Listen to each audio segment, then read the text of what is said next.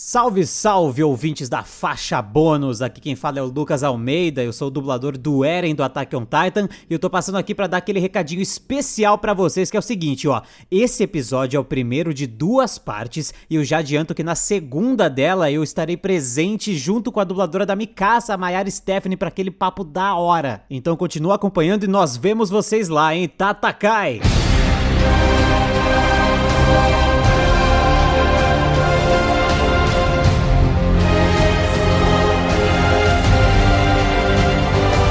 Bom dia, ouvintes do Faixa Bônus! Aqui quem fala é o Rod. Sejam muito bem-vindos a mais um episódio. E sim, ouviram o recado, né?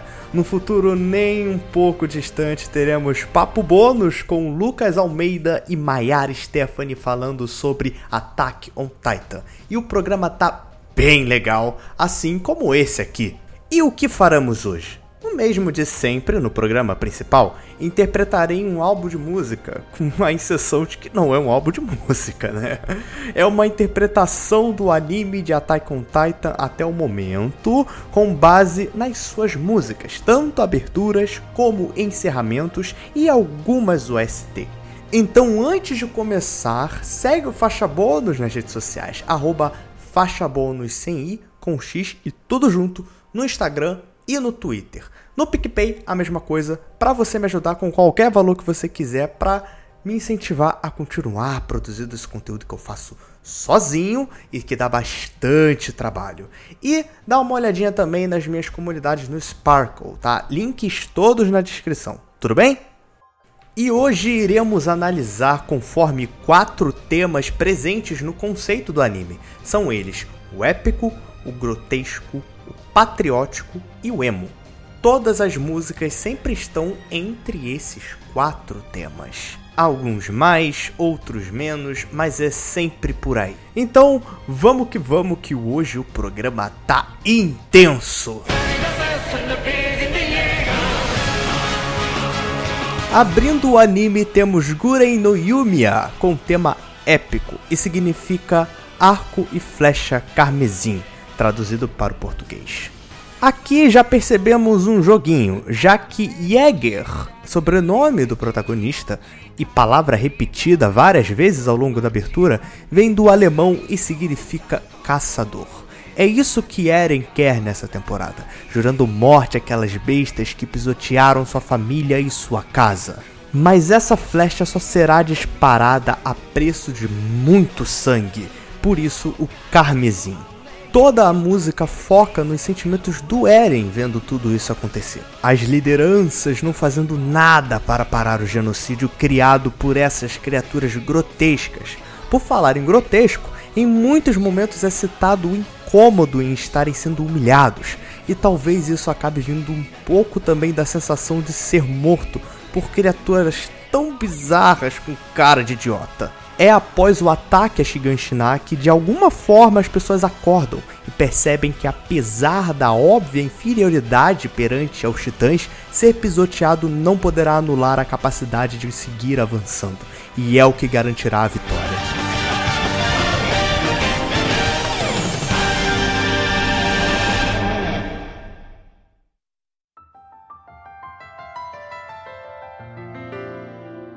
Otsukushiki Zankoku na Sekai, ou traduzido para o português Mundo Belo e Cruel, é uma música de tema emo sobre o amor de Mikasa por Eren. Mas calma, apesar de amor, não precisa significar romântico. Mikasa foi salva por Eren no passado e acolhida por sua família.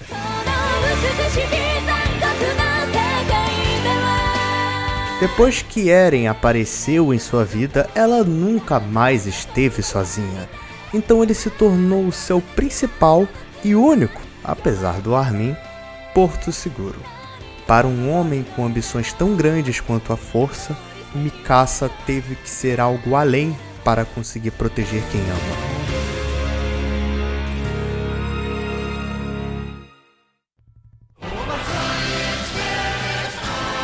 Depois de todas as implicações da descoberta que Eren se transforma em Titã, os recrutas do exército foram finalmente designados oficialmente para novas tropas.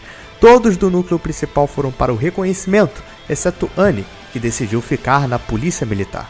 Aqui, a grande parte das metáforas de liberdade, já que Jiu no Tsubasa, ou Asas da Liberdade, traduzido do português, com um tema patriótico épico, é uma música sobre a ideia do que é a tropa do reconhecimento. Tendo como brasão duas asas, o reconhecimento é uma tropa que expande o território humano, então eles precisam acabar com todos os titãs possíveis fora das muralhas. Eles são a mão do governo que luta diretamente pela liberdade do povo, que sobrevoa ao pisoteamento, porque, claro, se você estiver voando, não estará propenso a ser pisado. Por muitas vezes esse conceito de ser pisado aparece na história. Enfim, como são uma equipe que luta pela liberdade do povo, é comum que a música, além de épica, seja patriótica. Por causa dessa metáfora, em muitas situações, pássaros aparecem na história de forma emblemática.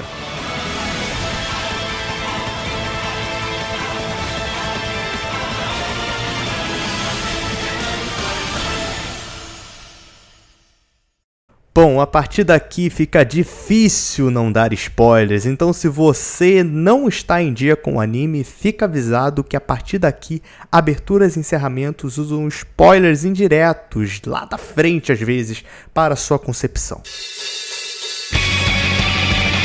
A Grande Fuga, tradução português de Great Escape, é uma das duas músicas que Cinema Staff fez para o anime e com tema emo, e ambas tratam da relação do núcleo principal, dos amigos recrutas do exército. Connie, Sasha, Jean, Eren, Armin e Mikasa. E do outro lado temos Annie, Bertold, Rainer, Ymir e Krista, ou Historia, enfim. Entre eles há um muro. Por quê? No início e no final aparece um desenho em pedra mostrando dois exércitos lutando entre si. Na frente de cada um está uma frente de soldados encavados um pouco maiores que o normal. E é importante frisar que no lugar onde está Rainer e companhia, Ymir e Krista estão discutindo. Na música se fala de atravessar as muralhas, mas não exatamente as que a gente conhece, mas entre eles Superar essas muralhas os levará até a vitória. Essa segunda parte da primeira temporada mostra a primeira muralha entre eles, quando Anya é revelada como a Titã Fêmea e uma crise no núcleo principal começa a desenrolar.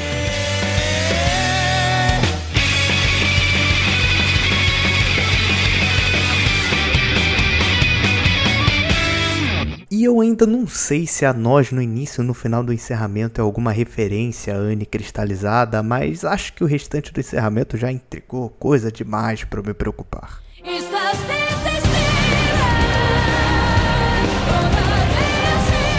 E não pode faltar uma breve análise de algumas OSTs, já que elas dão um tom das temporadas. Attack on Titan, é o nome de fato, da música é uma trilha épica e patriótica, que evoca as dúvidas do porquê esse inferno está acontecendo. Mas ao mesmo tempo, enquanto os titãs avançam e matam todos, é preciso também seguir avançando em expurgá-los, pois só assim, chegando ao fim do horizonte, podem saber da verdade e decidir o que fazer com ela.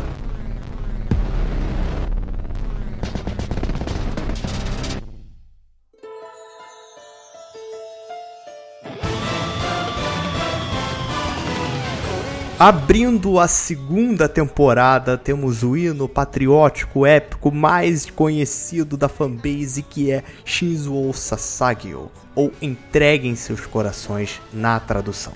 Apesar de ter como base a missão e importância do reconhecimento, essa fé está um pouco abalada com a sequência de eventos dessa temporada. Um titã colossal dentro das muralhas, traidores infiltrados na tropa, um titã bestial. A sensação de quanto mais se anda para frente, mais perdidos parecem estar.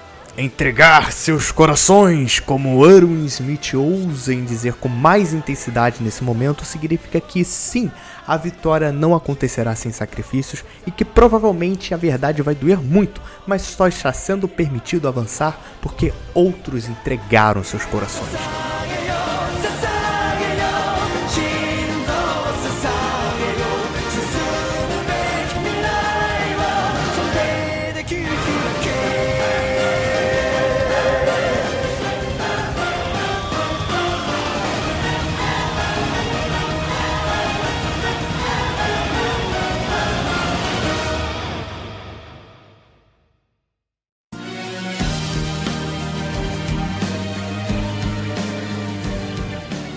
Indo pro completamente grotesco, temos Yugure no Tori, ou Crepúsculo dos Pássaros, que não se encaixa de forma alguma nesse contexto do anime e conta uma breve história sobre a titã fundadora Ymir e como o poder titã foi usado como arma, chegando nos problemas de hoje, dois mil anos depois.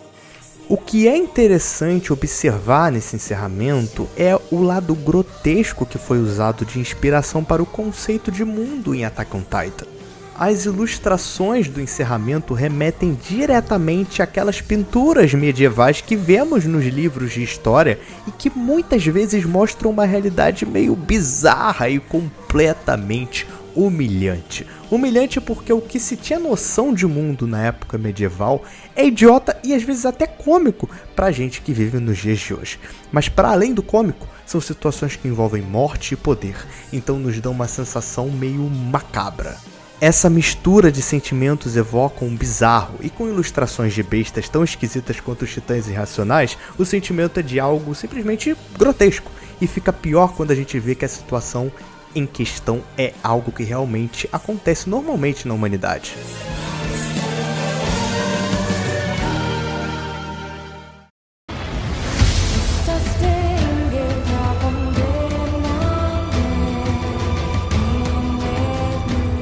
Como dito na abertura dessa segunda temporada, a verdade vai doer, mas é preciso seguir em frente. E é nisso que a épica OST You See Big Girl se baseia os sentimentos do Eren frente à revelação de Rainer e Bertoldi como titãs blindado e colossal, respectivamente. Eram amigos próximos, estiveram presentes nos momentos mais difíceis do Eren e no fim das contas eram os responsáveis por aquele inferno que a vida dele se tornou.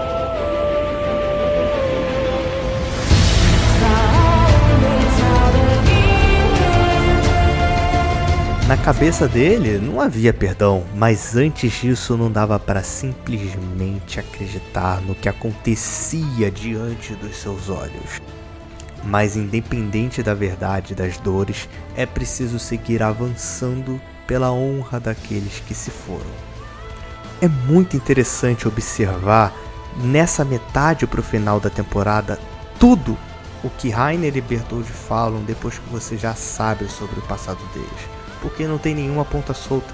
Se você rever essa temporada, você sofre por eles também e tudo fica ainda mais intenso. Apesar de menos episódios que o normal, a segunda temporada de Attack on Titan é um primor audiovisual e essa trilha evoca isso muito bem.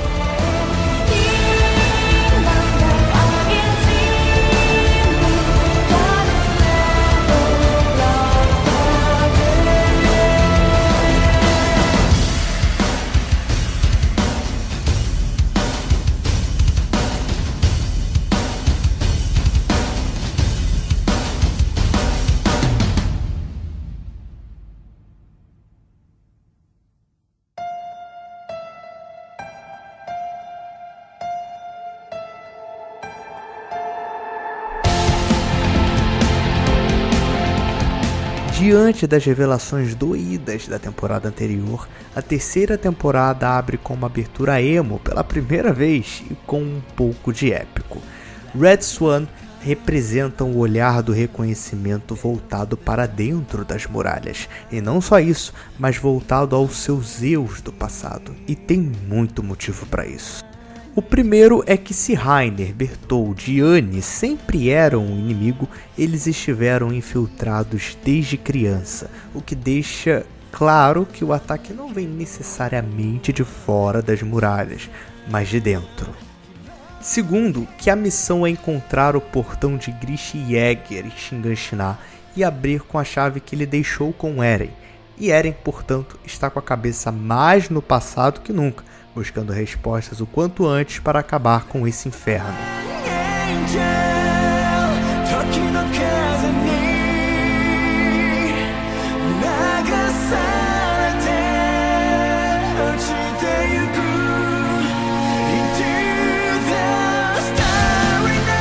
O terceiro é Levi, que encontrou depois de anos Kenny, um antigo amigo do passado, e está envolvido na conspiração do reinado da ilha.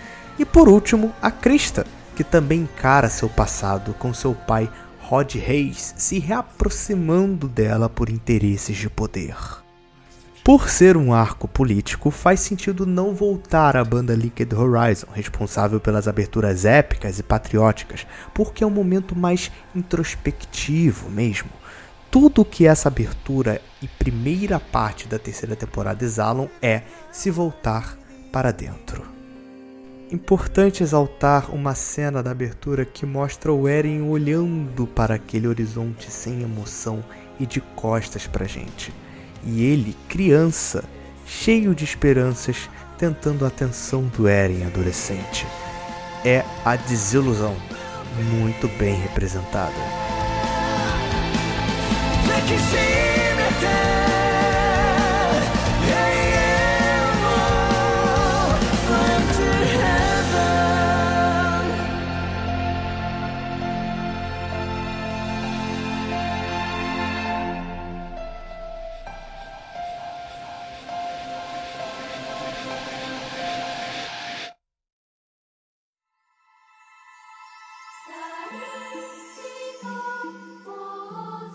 Apesar de ser Linked Horizon, Akatsuki no Requiem segue na linha do emo épico de abertura.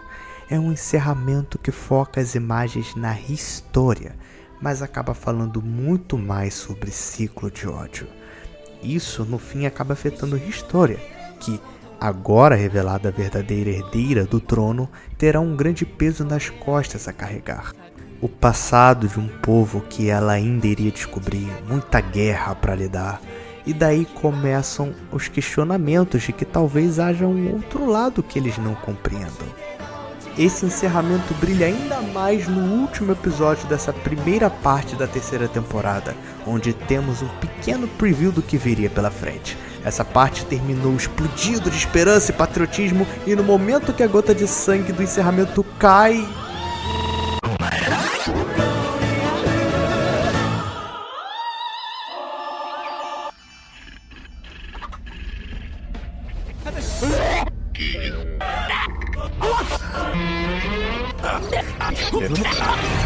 Um glitch mostrando cenas tenebrosas e uma situação deplorável, dando aquele gancho de respeito, icônico apenas.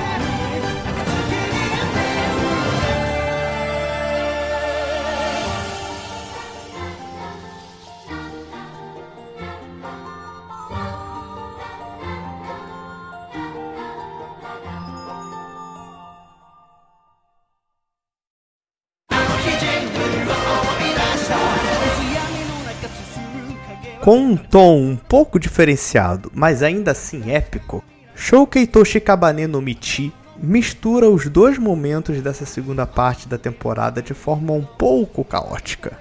A letra no geral fala do anseio pela verdade, que está logo ali, já que essa parte da temporada já começa na missão de Shiganshina, onde tudo finalmente será resolvido. Só que para isso, um confronto terá que acontecer contra os titãs de Rainer e Berthold, e ainda temos a adição finalmente do titã bestial lutando diretamente contra o reconhecimento.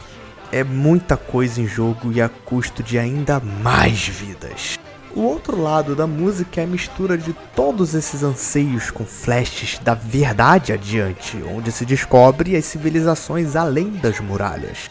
E o questionamento começa a ser respondido. Aparentemente, do outro lado do mar, ainda temos mais inimigos. Eren e Armin conseguiram ver o mar, mas o problema é muito maior do que aparenta.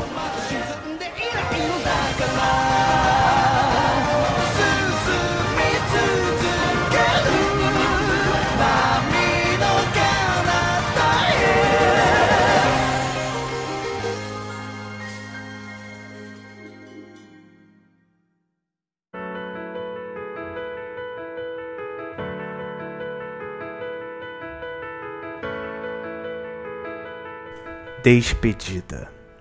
Essa é a palavra que resume o conceito de Name of Love, segundo o encerramento da terceira temporada. Mais uma vez a banda Cinema Staff falando sobre a relação dos amigos do núcleo principal. Claro, com um tema emo. A partir daqui há uma nova era na vida dessas pessoas. Uma era conquistada a preço de sangue, mas também de esperança e perseverança. Esse encerramento celebra os pequenos momentos onde se pôde ser feliz mesmo em meio ao caos. Um tempo que custará cada vez mais a voltar de alguma forma e será apenas o que já é: memória.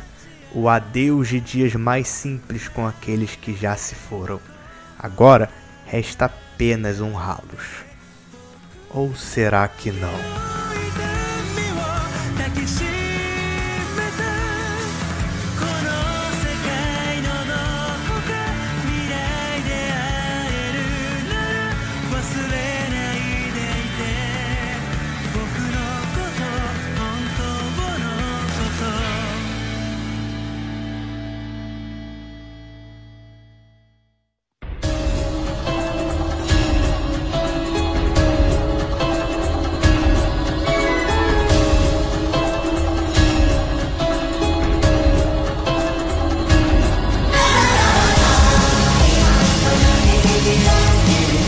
Após o time skip, temos uma pré-guerra acontecendo.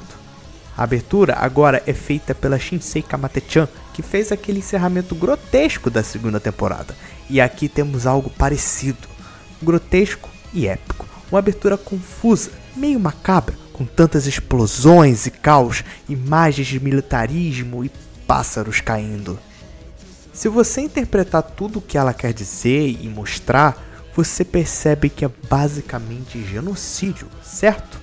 Como Eren não está muito do lado de ninguém e tem o gatilho para ativar o estrondo, tudo é possível.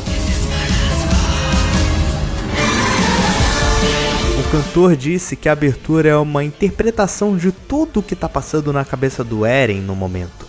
Então não dá para esperar muita coisa positiva clima ao longo de toda a abertura é de mistério, assim como toda a primeira parte dessa temporada é. Os pássaros caindo mortos parece ser alguma metáfora à liberdade de muitos sendo perdida. Mas nada é direto, óbvio, nada é esquisito e sem cor. É a quebra de clima que o anime precisava. O interessante nessa abertura é a parte que se fala: você é o verdadeiro inimigo. E para quem chega na temporada interpreta que é uma afirmação feita para os marleianos ou a humanidade no geral, exceto os eldianos.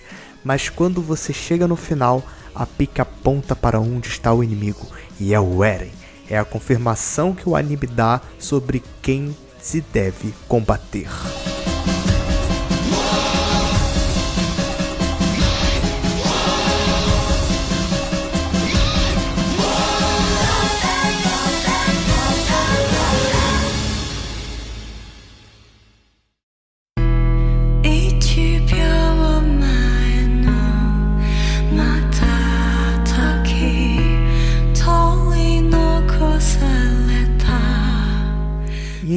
Chegamos em Shock, música de Yuko Ando com tema emo.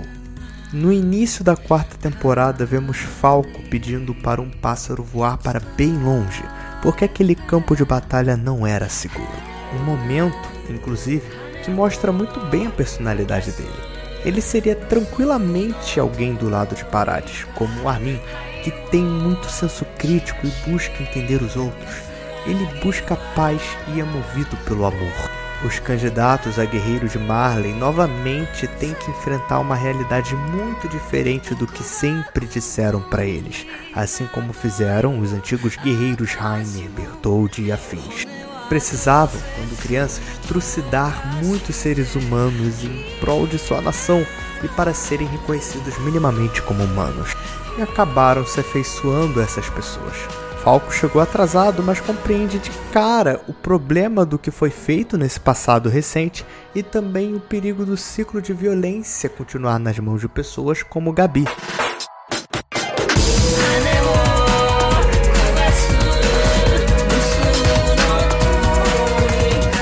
Em dado momento, depois de várias cenas de pássaros no encerramento, tem uma que aparece um monte de pássaros voando sobreposta a uma cena em um campo de batalha recebendo ataque de bombas. Como uma metáfora guerreiros da liberdade sempre tendo que massacrar vidas em prol da sua liberdade.